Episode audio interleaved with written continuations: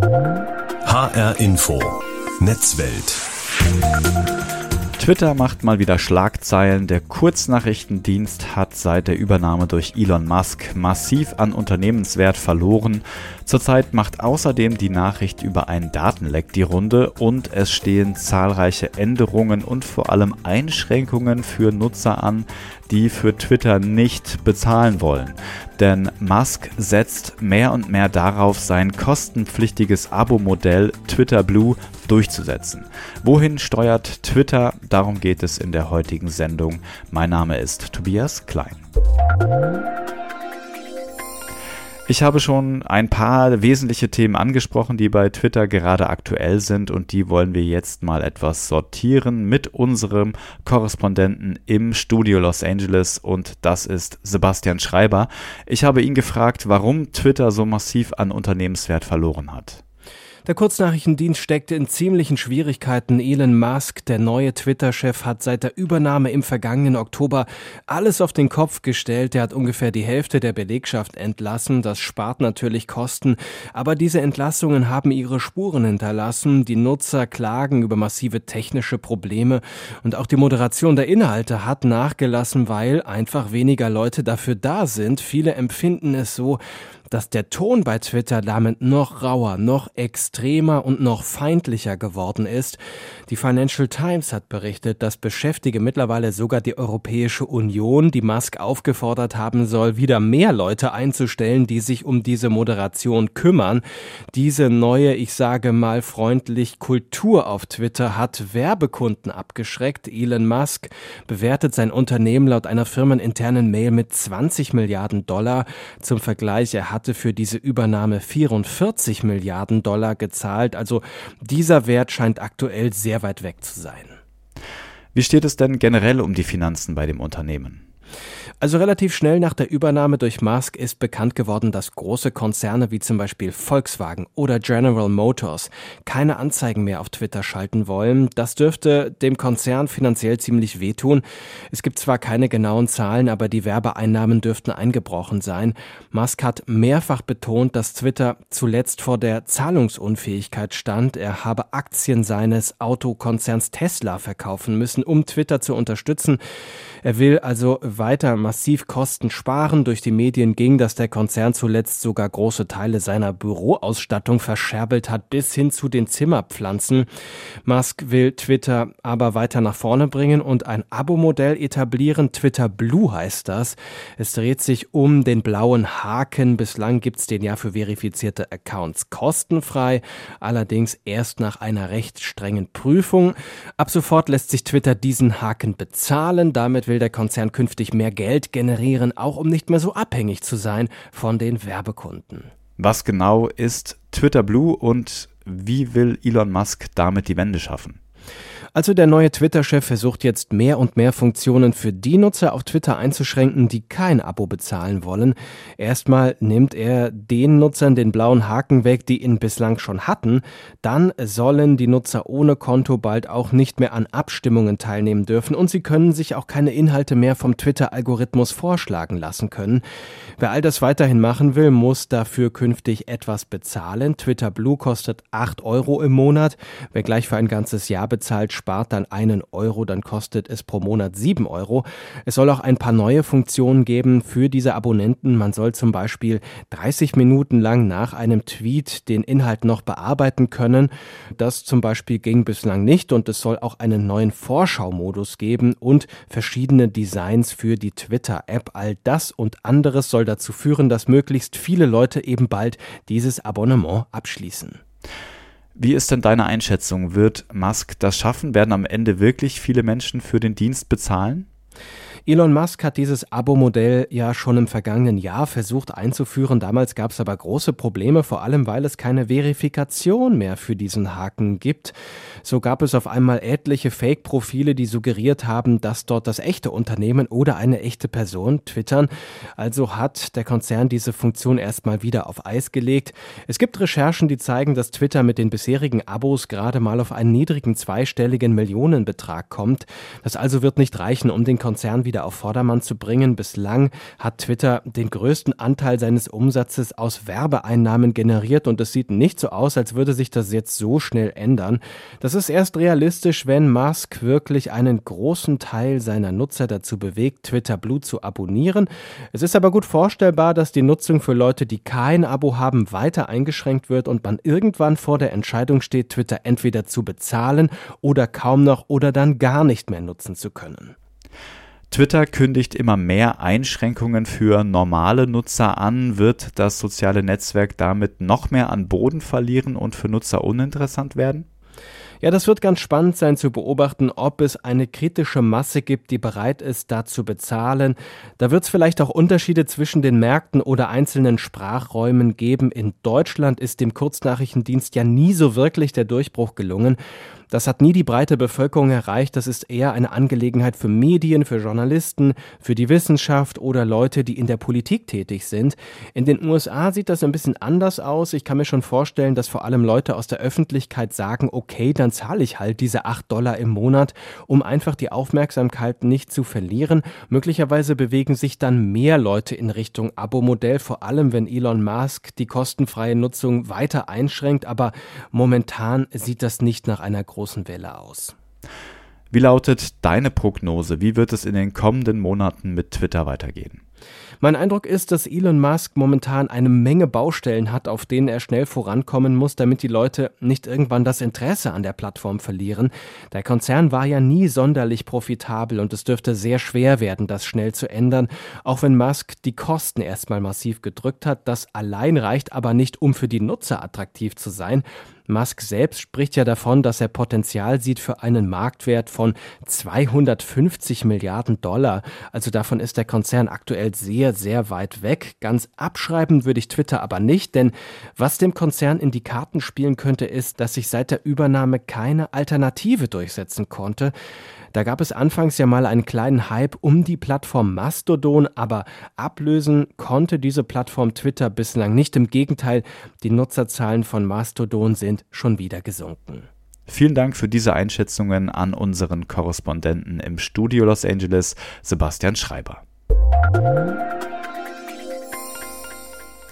Viele, viele Änderungen bei Twitter in den letzten Wochen und dann auch noch eine weitere negative Schlagzeile, nämlich dass der Quellcode von Twitter zumindest in Teilen vermutlich monatelang öffentlich einsehbar war. Also eine Art Datenleck. Darüber habe ich gesprochen mit Malte Kirchner von Heise Online und ich habe ihn gefragt, was das denn genau bedeutet, dass der Quellcode offen einsehbar war. Ja, man muss sich das ein wenig so vorstellen, als wenn jemand das Geheimrezept von Coca-Cola veröffentlicht. Das ist halt für das Unternehmen, ist der Quelltext, das ist das, ist das Rezept des Algorithmus und aller Funktionen und ein Stück weit halt neben der Nutzerschaft eben auch das Kapital eines solchen Dienstes, eines solchen Unternehmens. Und das Risiko, was jetzt damit einhergeht, dass dieser Code jetzt dann über Monate im Netz stand, ist, dass jetzt böswillige Twitter auf Schwachstellen abklopfen und diese auch ausnutzen könnten. Das ist auch das, was Twitter jetzt kundgetan hat, wo sie eben auch die Gefahr sehen durch diesen Diebstahl und diese Veröffentlichung. Sind da Schwachstellen schon aufgetaucht? Bislang noch nicht. Also wir haben noch nicht davon gehört, dass irgendjemand etwas gefunden hat oder gar ausgenutzt hat. Der, der Code soll ja circa zwei Monate online gewesen sein und einige haben ihn wohl auch augenscheinlich heruntergeladen. Das ist halt viel Zeit und vor allem, er ist halt jetzt in der Welt. Also selbst wenn er bei GitHub, wo er veröffentlicht wurde, gelöscht ist, er kursiert jetzt halt dann im Netz und da kann jetzt jederzeit noch etwas kommen. Sie haben GitHub angesprochen. Was ist das für eine Plattform? GitHub ist eine Programmierplattform. Das äh, ist ein, das, das wird vor allem genutzt für Open Source Projekte, dass dort zum Beispiel Programmierer auf der ganzen Welt gemeinsam an der Verbesserung oder an der Entwicklung von Software arbeiten. Also ist erstmal oder ist generell ein, ein äh, legales Portal, ist jetzt nicht irgendwie eine Dark Web Geschichte, sondern eigentlich eine sehr konstruktive Geschichte. Und weiß man, wer diesen Code da veröffentlicht hat? Es wurde ja gemutmaßt, dass das möglicherweise auch mit den Entlassungen zusammen im Zusammenhang stehen könnte. Ja, das ist die Vermutung, die Twitter geäußert hat. Äh, dort wird halt vermutet, dass ein ehemaliger Mitarbeiter das als Racheaktion im Januar gemacht haben könnte, sozusagen als ja, letzte Handlung, bevor er dann äh, das Unternehmen verlassen musste, aber genaues weiß man da zum derzeitigen Zeitpunkt noch nicht. Also es ist viel in Bewegung, viel Aufregung bei Twitter. Es gibt einige Änderungen jetzt im April. Das heißt, zum Beispiel wird dieser alte blaue Haken abgeschafft, der ja zur Verifizierung da war. Das heißt, wie hat das funktioniert? Ich habe mich verifiziert mit meinem Ausweis beispielsweise und habe dann diesen blauen Haken bekommen. Das heißt, dieser blaue Haken war eigentlich immer das Zeichen dafür, dass ich die Person bin, die ich vorgebe zu sein, richtig? Ja, genau so war das gedacht, wobei Twitter das auf eine sehr merkwürdige Art und Weise praktiziert hat. Also es stand jetzt nicht jeder Person offen, sich dort verifizieren zu lassen, sondern man hat das vor allem auf prominente auf Stars, Journalisten, offizielle Unternehmensaccounts reduziert. Es gab da so einen Kriterienkatalog und dann konnten diese Personen oder Stellen sich halt an Twitter wenden und konnten dort dann zum Beispiel durch eben Vorzeigen des Ausweises oder anderer Dokumente sich dann ausweisen, sodass dann im Netzwerk halt dann für die Nutzer ein, ja, ein Vertrauensmerkmal gegeben war, dass sie wussten, okay, ich habe es jetzt wirklich mit dieser prominenten Person oder dem Unternehmen zu tun. Also im Grunde ja schon eigentlich eine Sicherheitsvorkehrung auch, oder? Ja, das war eine Sicherheitsvorkehrung und äh, war für die Nutzer oder generell für das Netzwerk auch so eine Art Qualitätsmerkmal, um eben sicherzustellen, dass dort eben ja keine Falschmeldungen dann postuliert werden unter falschen Namen und äh, hat eigentlich dem Netzwerk ganz gut getan, so als Funktion. Jetzt gibt es aber Aufregung, weil Elon Musk will was ändern und zwar genau an diesem blauen Haken, beziehungsweise hat auch schon was daran geändert. Was sind das jetzt die, was sind die nächsten Schritte, die jetzt sozusagen eingeleitet wurden und die eingeleitet werden, was diesen blauen Haken betrifft? Ja, Twitter hat ein, eine Bezahloption eingeführt, schon vor einigen Monaten, Twitter Blue, die inzwischen international bereitsteht.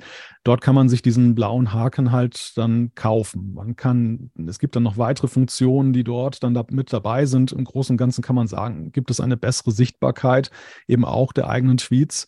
Aber es ist halt vor allem für viele auch eben interessant gewesen, diesen blauen Haken zu erhalten. Und jetzt soll dieser Doppelbetrieb, den es gab zwischen diesem alten Verifikationssystem, für Prominente und auf der anderen Seite Twitter Blue, wo man sich das kaufen kann, soll jetzt reduziert werden oder wurde reduziert, dass nur noch bezahlte Accounts verifiziert, als verifiziert angezeigt werden. Also, dass alle, die vorher im alten System diesen blauen Haken erhalten haben, nicht mehr dann als solche gekennzeichnet werden.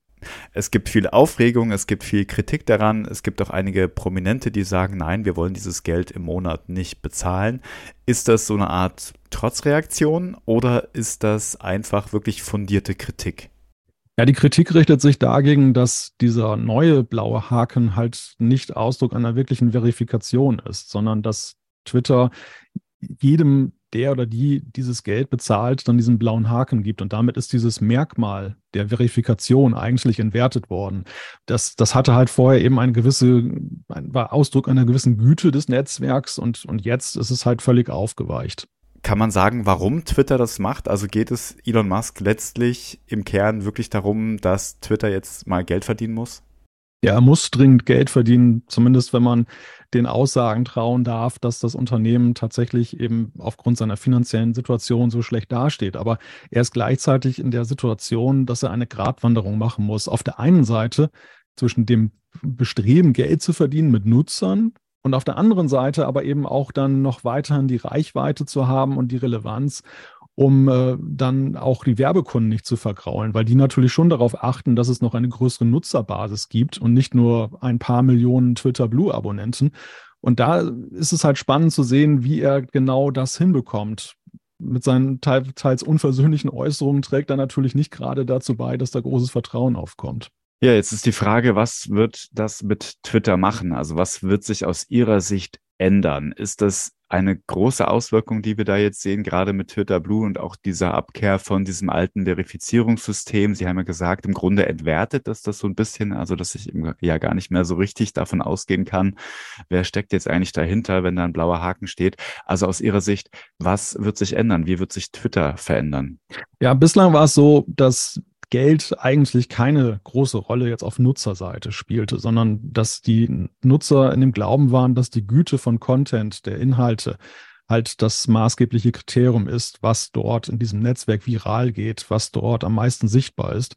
Und jetzt sehen wir eine Veränderung, die ja darauf abzielt, dass eindeutig Accounts bevorzugt werden sollen, die halt zahlen. Das, das äh, führt zu der Frage, wird es inhaltlich jetzt dadurch nicht schlechter werden oder bleibt es gleichermaßen attraktiv? Man muss da halt jetzt sehen, ob das vielleicht einige dann in den Vordergrund spielt, die dann auf Strecke dem Image des Netzwerks, Netzwerks dann eher abträglich sind. Jetzt hat noch eine weitere Nachricht kürzlich die Runde gemacht, nämlich dass ja Twitter bestimmten Berühmtheiten mehr Aufmerksamkeit verschafft hat, indem beispielsweise deren Tweets häufiger angezeigt wurden. Darunter sollen auch die Tweets von Elon Musk selbst gewesen sein. Also das heißt, ähm, dass dann bei bestimmten Nutzern einfach viel häufiger oder bei allen Nutzern viel häufiger eben Tweets beispielsweise von Elon Musk, aber auch von ja einigen Prominenten viel viel häufiger angezeigt worden sein sollen. Da gab es geleakte Informationen dazu, eine Liste, auf der einige Prominente standen, unter anderem eben auch Elon Musk. Was sind das für Signale? Also was sendet das für Signale nach draußen und wie wird das, wie wird das aufgenommen? Ja, das wird dahingehend aufgenommen, dass das Vertrauen in das Netzwerk dadurch schon ein wenig gelitten hat. Und das ist tatsächlich nicht nur eine Sache, die jetzt seit dem Kauf durch Elon Musk entstanden ist, aber eben durch auch durch, durch Bekanntwerden einiger ähm, ja, er hat, Musk hat ja offengelegt, dass es zum Beispiel auch vor seinem Kauf offenbar gängige Praxis war, dass einige konservative oder auch ins rechte Spektrum gehende Personen dort leiser gestellt wurden im Netzwerk. Und vorher existierte der Glaube, dass eigentlich Twitter mehr oder weniger offen, ergebnisoffen da herangeht, dass es letzten Endes dann die Zahl der Likes, der Retweets und eben dieser ganzen Instrumente ist, der Nutzerinstrumente, die dafür sorgen, dass etwas weit sichtbar wird, äh, viral geht und dort im Netzwerk dann, dann ja eine, eine Rolle spielt. Diese, dieser Glaube daran hat sich jetzt erledigt. Äh, Musk hat sich ja selber da auch sehr laut gestellt, dass jetzt seine Tweets überall zu sehen sind ja, es ist wirklich schwer zu sagen, wie, wie das das Netzwerk jetzt verändern wird. Also ob die Nutzer sich daran gewöhnen oder ob ähm, das dazu führen wird, dass eben da auch ein, ein Reiz des Netzwerks verloren gegangen ist und das auf, auf Strecke auch dazu führen wird, dass vielleicht dann eben die Attraktivität leidet und viele sich abwenden werden. Verspielt Elon Musk da gewissermaßen seinen letzten Bonus, wenn er überhaupt noch einen hat? Ja, die, die, Einschränkung, die Sie getätigt haben, ist eine ganz wichtige, wenn er denn noch einen hat. Äh, ich, ich habe den Eindruck, er ist eine Reizfigur. Einige, die lieben ihn ob seiner unternehmerischen Erfolge, die er ja unbestritten hat, auch zum Beispiel mit Tesla und dem, mit dem SpaceX-Unternehmen. Aber andere, die mögen ihn halt auch nicht wegen seiner brachialen Art. Die, die Frage, die entscheidend ist, ist aus meiner Sicht, wie sehen die Werbekunden das auf Dauer? Möchten die mit Twitter zusammenarbeiten? Fürchten die, dass Twitter durch seine Veränderung ihr Image negativ beeinträchtigen kann? Das ist natürlich eben eine, eine ganz wichtige Frage für die Einnahmen des Unternehmens und für die wirtschaftliche Zukunft. Und in letzter Konsequenz Konsequenz ist natürlich auch relevant die Frage, wie werden die User darauf reagieren? Schauen sich viele das jetzt noch an und werden vielleicht dem Netzwerk irgendwann den Rücken kehren? Oder ist tatsächlich eine Beruhigung eingetreten und äh, in ein, zwei Jahren spricht da keiner mehr drüber? Wie verzichtbar ist denn Twitter in bestimmten Kreisen? Also beispielsweise viele Journalisten nutzen Twitter, aber auch viele Politiker, Politikerinnen. Wie verzichtbar ist Twitter für bestimmte Kreise? Also können sich da einige einfach auch rausnehmen oder ist das eigentlich vielleicht auch mangels von Alternativen? Gibt es da gar keine andere Möglichkeit? Das ist in der Tat der große Punkt, dass die, die Frage, welche Alternativen gibt es, bestimmt halt auch, dass viele bei Twitter bleiben, weil gerade Multiplikatoren dieses Netzwerk ja schon wertschätzen. Sie können eben auf direkte Art und Weise und sehr schnell an größere, an größere, an eine größere Zahl von Menschen eben Nachrichten aussenden. Das, das haben Politiker gerne gemacht, das machen auch Prominente gerne, Unternehmen. Und ähm, es hängt letztendlich von den Rahmenbedingungen halt ab. Alternativen gibt es ja, wie zum Beispiel das dezentrale Netzwerk Mastodon. Es gibt auch einige weitere Mitbewerber, die noch sehr klein sind, die aber alle versuchen jetzt auch von dieser Situation zu profitieren. Was die Verzichtbarkeit angeht, also gesamtgesellschaftlich würde ich sagen, äh, werden viele, sind viele der Ansicht, das ist völlig verzichtbar. Aber ich glaube halt in den Kreisen von Multiplikatoren, Sie sagten es Journalisten, äh, der Zugang zu Informationen, schnellen Informationen zu bestimmten Personen, ist das schon ein sehr nützliches Instrument. Das, äh, das ist auch der Grund, warum auch, denke ich, jetzt auch diese diese unruhige Zeit, die wir in den letzten Monaten erlebt haben, eben nicht dazu geführt hat, dass jetzt dann in wirklich größerer Zahl dem, dem, dem Netzwerk der Rücken gekehrt wurde. Wundert es Sie eigentlich, dass es noch keine tatsächliche Twitter-Alternative gibt oder dass sich da irgendwas herauskristallisiert hat, wohin die Leute jetzt wirklich gehen? Sie haben Mastodon angesprochen was sich aber auch für einige relativ schwierig gestaltet, weil es für manche zu umständlich ist. Aber wundert es Sie, dass es da noch keine wirkliche Alternative gibt? Ja, das Problem ist, dass einerseits ist Twitter so groß, dass, dass man, wenn man jetzt dagegen antreten möchte, sehr viel Kapital haben muss und, und eben auch sehr viel Infrastruktur um wirklich diese relevante Größe zu erreichen. Und dafür braucht man halt Geldgeber, die auch an die Idee glauben. Und Twitter an sich ist ja auch ein, ein, eine Firma, die immer ein wenig damit gekämpft hat, profitabel zu sein, beziehungsweise überhaupt schwarze Zahlen zu schreiben. Also die Investoren sind, glaube ich, nicht gerade scharf darauf, jetzt in, ein, in eine Alternative zu Twitter zu investieren. Dezentrale Ansätze wie Mastodon, ja, die haben in der Tat so ein wenig das Problem, dass sie vielen Menschen zu nerdig sind in der Einrichtung. Es ist etwas komplizierter. Man muss sich dort auch mit diesem dezentralen Gedanken beschäftigen. Und das führt, glaube ich, dazu, dass eben die Alternativen, so es sie gibt, noch recht klein geblieben sind. Aber am Ende zählt eben auch eine gewisse Bequemlichkeit da hinein. Also ich habe festgestellt, dass die Schmerzgrenze bei vielen Menschen wirklich dem Netzwerk, das Netzwerk zu verlassen, doch sehr hoch angelegt ist, auch wenn schon bei sehr wenig dann eben lautstarker Protest oder, oder Unmut geäußert wurde. Aber wirklich Twitter zu verlassen und sich seine, sein gesamtes Netzwerk dort auch neu aufzubauen, das ist ein Schritt, den dann doch viele scheuen. Das heißt, es bleibt eigentlich nur abzuwarten, wie sich äh, die jetzt angekündigten Auswirkungen und neuen Einschränkungen und auch schon umgesetzten Einschränkungen, wie sich das sozusagen auf das, auf die Gemüter der Nutzer schlägt. Genau, das, das wird das Spannende sein, gerade jetzt die Veränderung hin zu eben, dass das Bezahlmodell jetzt äh, wesentlich stärkere Relevanz hat. Da gilt es jetzt erstmal noch abzuwarten, wie sich das genau auswirken wird. Das sagt Malte Kirchner, Redakteur bei Heise Online. HR Info Netzwelt Elon Musk, der Eigentümer von Twitter, ist auf seinem Netzwerk auch selbst sehr prominent unterwegs, twittert sehr viel und seine Tweets sind oft sehr umstritten. Darüber habe ich mit Harald Rau gesprochen. Er ist Professor für Kommunikationsmanagement an der Ostfalia Hochschule für angewandte Wissenschaften am Standort Salzgitter. Ich habe ihn gefragt, was will Elon Musk aus seiner Sicht eigentlich mit Twitter? Ich würde es gerne vergleichen mit vielen anderen Menschen, die wirtschaftlich sehr erfolgreich sind und waren und dann merken, dass äh, vielleicht da noch irgendwas anderes geht oder dass sie noch nicht mächtig genug sind und dann gucken, was kann man denn im Medienbereich machen. Denken Sie an Jeff Bezos, der in Zeitungen investiert hat. Das ist im Prinzip, glaube ich, ja, am Ende doch die gleiche Motivation, die dahinter steckt. Ist das ein Stück weit auch, auch Geltungssucht? Also gerade Twitter ist ja ein Medium, was sehr schnell ist, wo man einen Tweet nach dem anderen raushauen kann, wenn man möchte.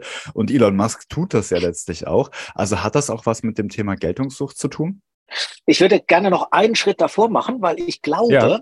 was wirklich interessant ist für mich, Elon Musk hat in das soziale Medium investiert, das am Ende am journalistischsten ist oder das dem Journalismus am nähesten kommt.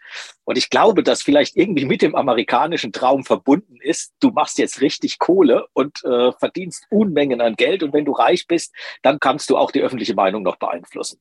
Und ich glaube, das ist der Knackpunkt. Das kann natürlich auch was mit Geltungssucht zu tun haben, lässt sich aber so, glaube ich, ein bisschen besser fassen.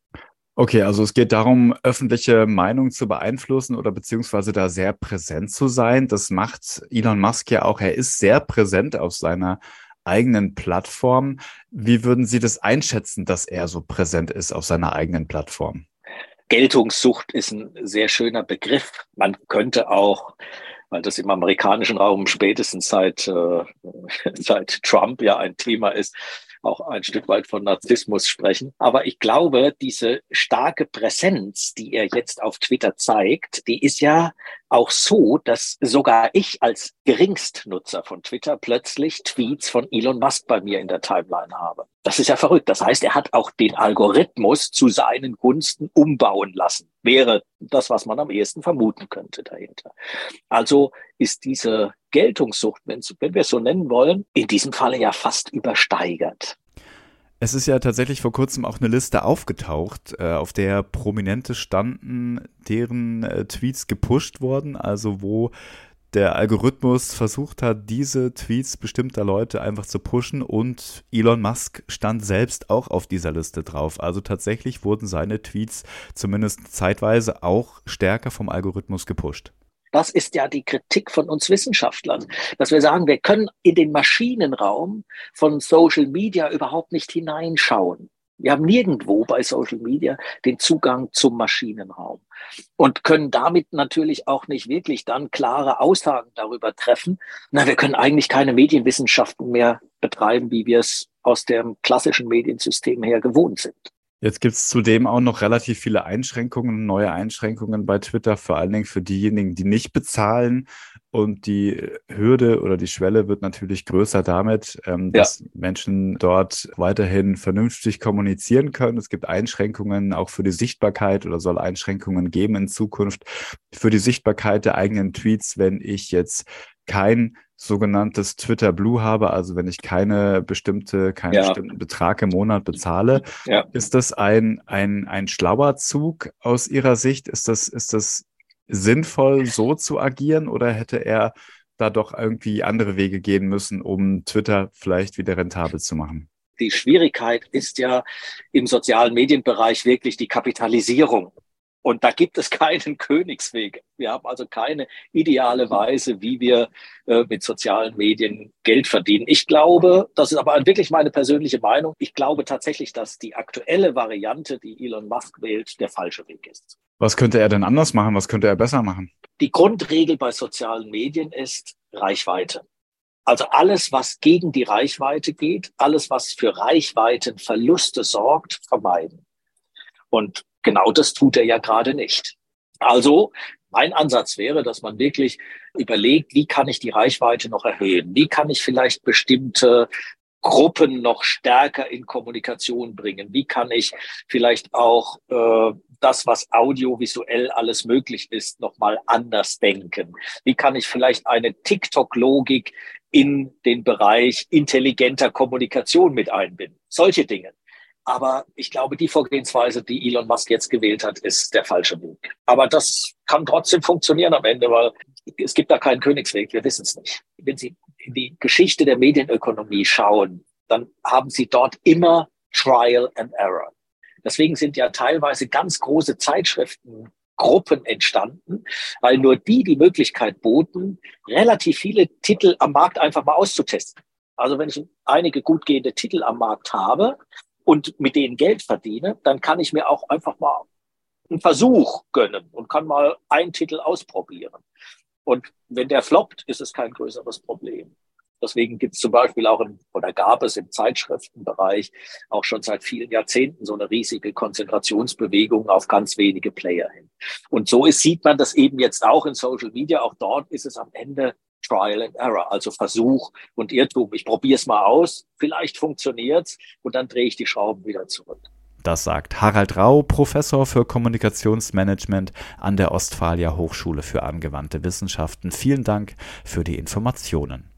Das war HR Info Netzwelt. Sie können die Sendung auch als Podcast hören auf hrinforadio.de und unter anderem in der ARD Audiothek.